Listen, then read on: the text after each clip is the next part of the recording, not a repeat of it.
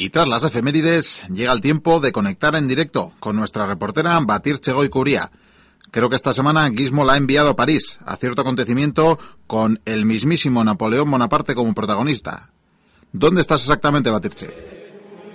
Buenas tardes, Miquel, y a todos los oyentes de la Biblioteca Perdida. Hoy nuestra máquina del tiempo me ha hecho viajar para retransmitir en riguroso directo un hecho histórico que sin duda hizo tambalear a todas las naciones del marco europeo.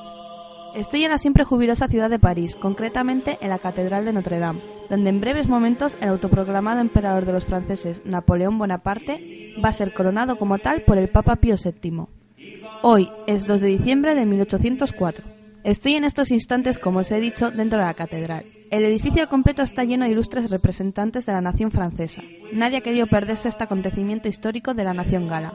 Afuera de la catedral, miles de parisinos agolpan para ver a su nuevo emperador. La ceremonia lleva ya unos minutos produciéndose. Delante de mí está el Papa Pío VII que está dando la misa.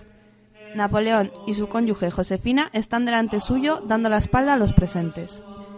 Voy a intentar acercarme para ver mejor la escena. Sí, parece que su santidad ha terminado con el sermón y ahora se ha cogido la corona con la que investirá Napoleón. Este la está levantando para ceñirla a su cabeza, pero atención, Napoleón ha cogido con sus propias manos la corona y se la ha quitado sutilmente al Papa. Esta ha dado un paso atrás y Napoleón está mirando a todos los presentes. La gente no sale de su asombro. Napoleón se ha puesto la corona a sí mismo. El autoproclamado emperador de toda Francia se ha ceñido a la corona en lugar de dejar al mismísimo Papa.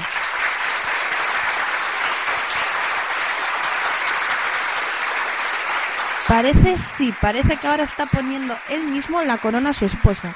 La gente está aplaudiendo. Napoleón saluda a todos los presentes y sí, se dirige andando hacia la puerta. La gente no me deja avanzar más. Parece que el nuevo emperador va a mostrarse a su pueblo. Pero me temo que no voy a poder acercarme, así que con esta insólita imagen os devuelvo la colección. Un saludo a todos, a Agur.